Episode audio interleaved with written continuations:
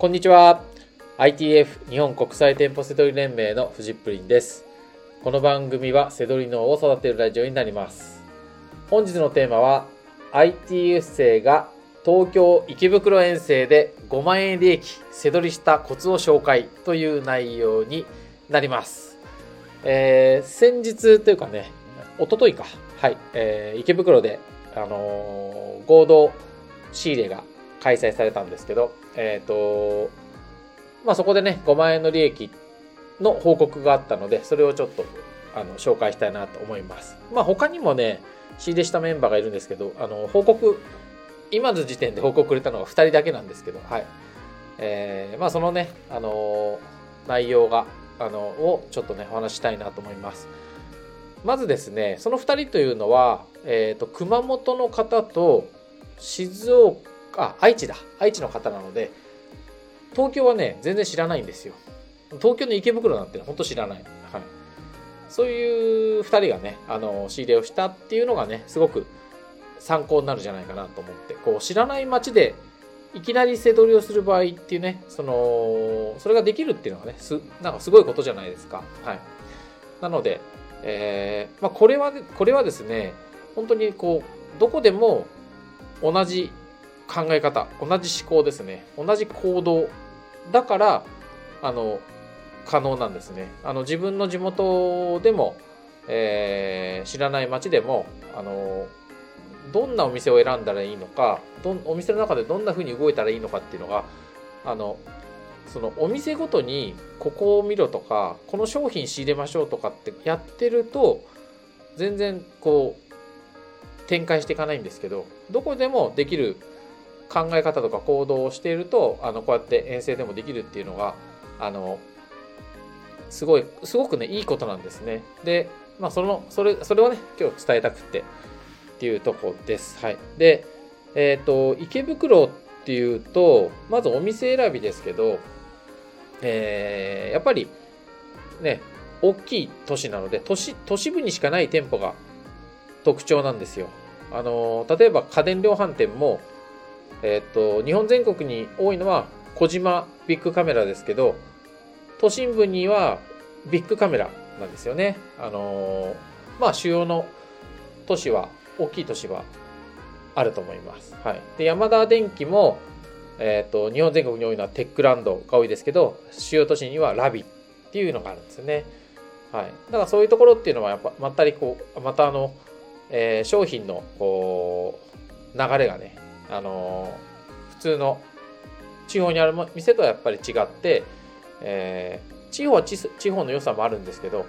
都市部は都市部のこうやっぱりこう商品のこう一気にガッて、ね、値段が下がったりとかなんか大量に仕入れできたりとかそういうことがあったりとかします。はい、だからそういうところをね、あのー、こうお店側の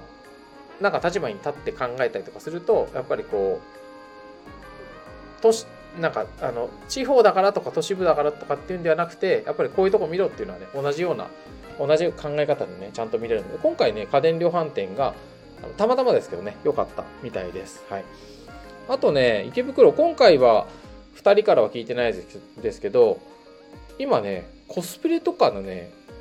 聖地なんですよ。池袋って。あの、めちゃくちゃ多いんですよ。だからそういうアニメとか、あのー、そういった関連のショップ多いので、そういうところもね、あの、いいと思います。ただね、値引きがないので、プレッチ狙いになっちゃうんでね、ちょっと、うん、あの、普段、普段の違和感セドリとはちょっと違うかなって感じですけどね。あとね、目立たないですけど、雑貨屋さんとか、例えばロフトさんとか、あの、そういうの、そういうところとかね、あの、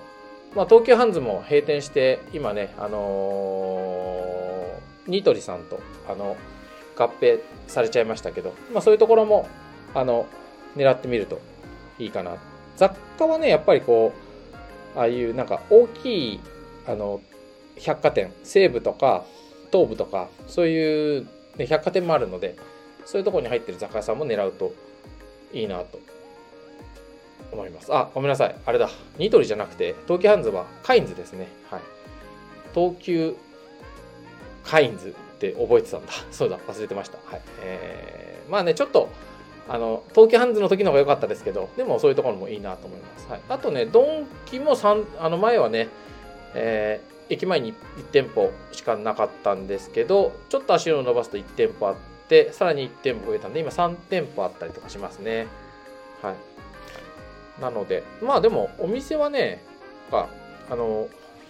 だからちょっとこう都心都心部の